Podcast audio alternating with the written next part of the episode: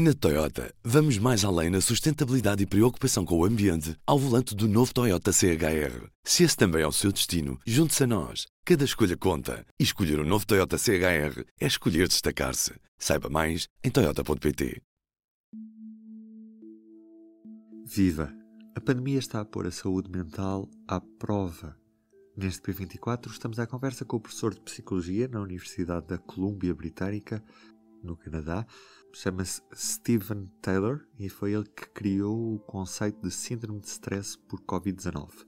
É também o autor do livro Psicologia das Pandemias, de 2019, um tempo anterior à SARS-CoV-2. A conversa foi conduzida pela jornalista do público Inês Chaissa.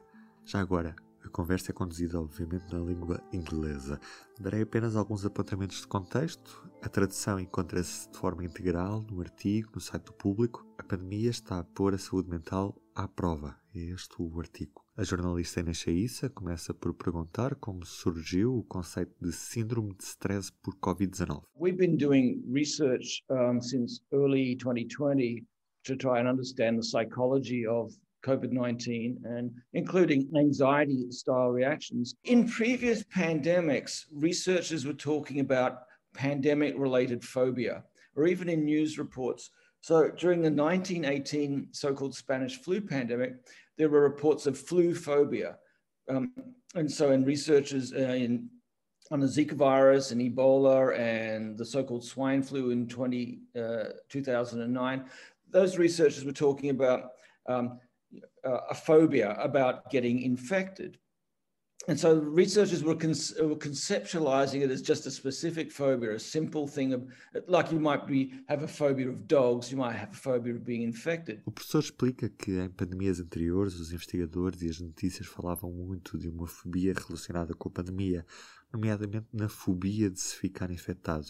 Mas nesta pandemia a abordagem que tiveram foi mais abrangente. Researchers are finding a phobia because they're expecting it to be a phobia. But if you look deeper dig deeper into the, the research and historical literature, um, it was not just a phobia. People were not just frightened of getting infected, they were frightened of the socioeconomic impact.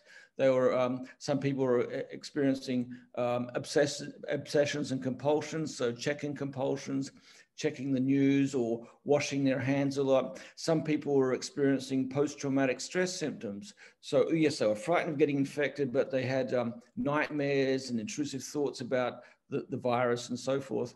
So, that led us to uh, ask ourselves, well, let's look at the fear of COVID 19. And there had been researchers talking about what was called coronaphobia.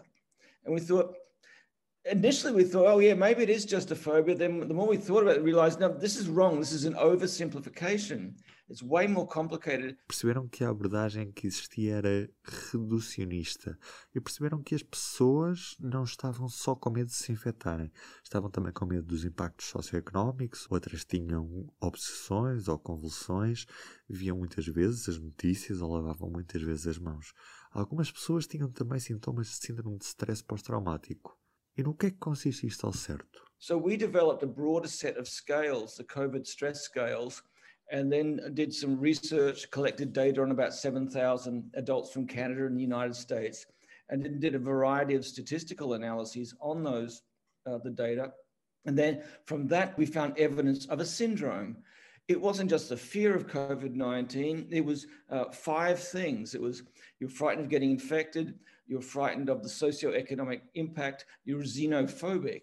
And the fear of strangers uh, has, has, been a feature of previous past pandemics. Xenophobic, um, um, compulsive checking of checking your health, checking the news, and washing, and traumatic uh, stress symptoms. So we found that it wasn't just a simple phobia, it was a syndrome made up of five features. And we thought, well, let's let's call this a COVID stress syndrome because it, it doesn't really fit um, neatly into the diagnostic uh, nomenclature. The closest it comes to is being an adjustment disorder. This is something called in DSM 5, the Psychiatric Bible, it's called adjustment disorder.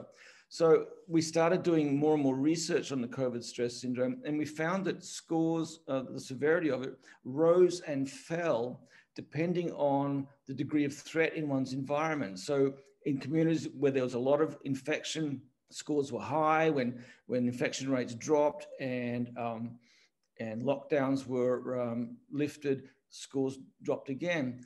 And so we thought, well, it doesn't really fit in DSM 5 except as an adjustment disorder. So we think, okay, this is a specific kind of adjustment disorder. We thought, but, but it needs a name because if you call it adjustment disorder, there are all different kinds of adjustment disorders. And so, in one role or one um, purpose of diagnosis is for communication. Mm-hmm. So, if I'm referring a patient to someone, to, to another mental health practitioner, and I just say diagnosis adjustment disorder, that doesn't give that clinician much information. They say, well, what kind of adjustment disorder?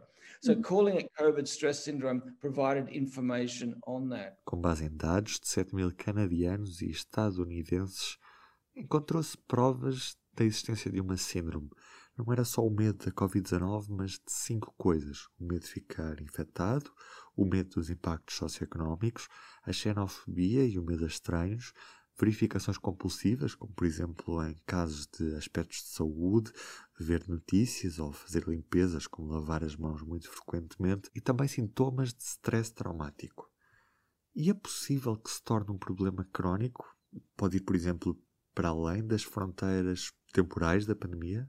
O professor acredita que, com base na investigação a pandemias anteriores e outros eventos traumáticos, estamos à espera de que, para a maioria das pessoas, não seja um distúrbio, vai dissipar-se assim que a pandemia acabar. As pessoas vão acabar por recuperar. Based on um, research on previous pandemics and, and previous traumatic events, we're expecting that for most people it will not be a disorder. It will just dissipate once the pandemic is over. People will bounce back. Mm-hmm. That said, however, we think that a minority of people will experience enduring psychological problems um, so the, the syndrome could become chronic in some people, but that will be a minority of individuals. E fala-se também muito da possibilidade de uma pandemia da saúde mental após a pandemia de Covid-19. Será mesmo assim? Os problemas de saúde mental vão multiplicar-se? Some people will develop chronic mental health problems as a result of this pandemic, but they will be in a minority. And, and at the moment, we just don't know what percentage if we were to estimate from um, research on, on, natural disasters, it could be 10 or 15%. And we don't know if that number is accurate.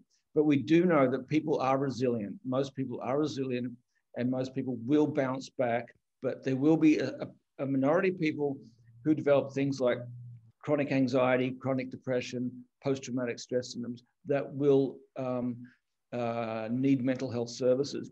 So that's for the longer term. But during the pandemic, many people are very distressed. Now, now, although their, their anxiety levels will drop afterwards, they're distressed right now and they could benefit from help right now. So, this is why it's important that we have um, mental health resources, including online resources, to help people who are struggling through this pandemic uh, at the moment.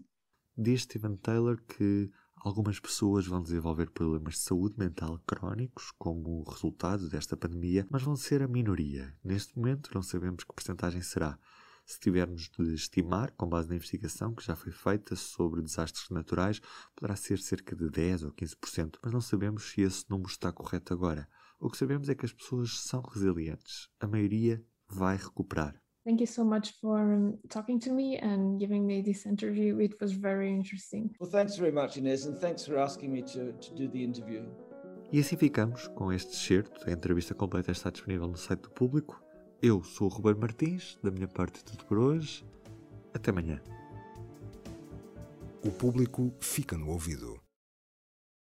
Na Toyota, vamos mais além na sustentabilidade e preocupação com o ambiente ao volante do novo Toyota CHR. Se esse também é o seu destino, junte-se a nós. Cada escolha conta. E escolher o um novo Toyota CHR é escolher destacar-se. Saiba mais em Toyota.pt.